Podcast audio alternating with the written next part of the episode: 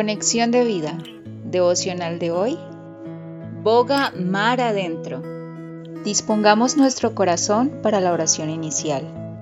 Padre, gracias te doy porque siempre me animas a que no me contente solo con escuchar tu palabra en la orilla, sino más bien a que bogue mar adentro en el conocimiento de tu palabra, pues tu anhelo no es que te escuche de lejos, sino más bien que me sumerja en ti.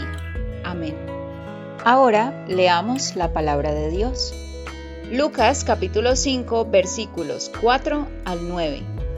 Cuando terminó de hablar, dijo a Simón, Boga mar adentro y echad vuestras redes para pescar.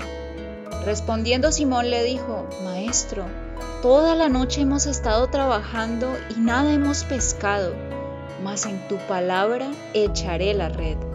Y habiéndolo hecho, encerraron gran cantidad de peces y su red se rompía. Entonces hicieron señas a los compañeros que estaban en la otra barca para que viniesen a ayudarles.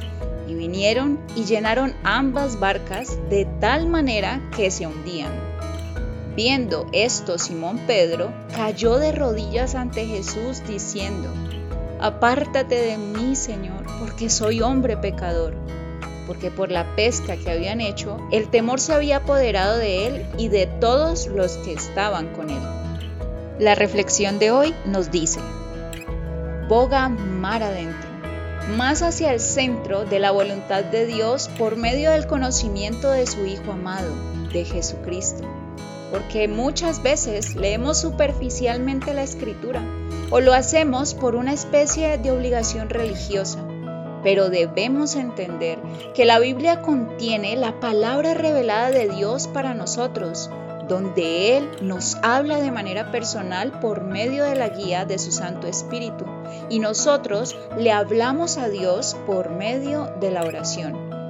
Por esta razón, el apóstol Pedro, por revelación del Espíritu de Dios, nos enseña que tenemos también la palabra profética más segura, a la cual hacéis bien en estar atentos como a una antorcha que alumbra en lugar oscuro, hasta que el día esclarezca y el lucero de la mañana salga en vuestros corazones.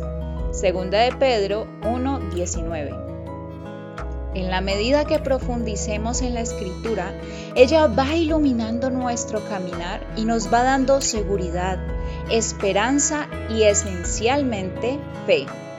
Si bogamos mar adentro, vamos a encontrar mucha más bendición, pues hallaremos un tesoro de gracia, amor y verdad revelado para que lo usemos en todo tiempo y en toda circunstancia porque como Pedro, en las situaciones difíciles de nuestra vida tal vez toda la noche hemos estado trabajando y nada hemos pescado.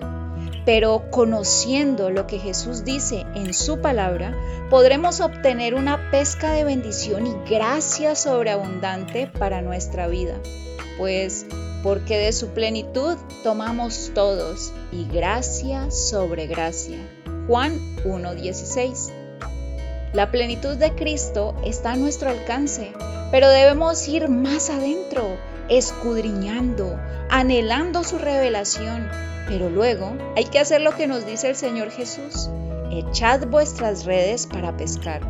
Es decir, apliquemos su palabra, hagamos tal como Él nos dice. Juan capítulo 2 versículo 5.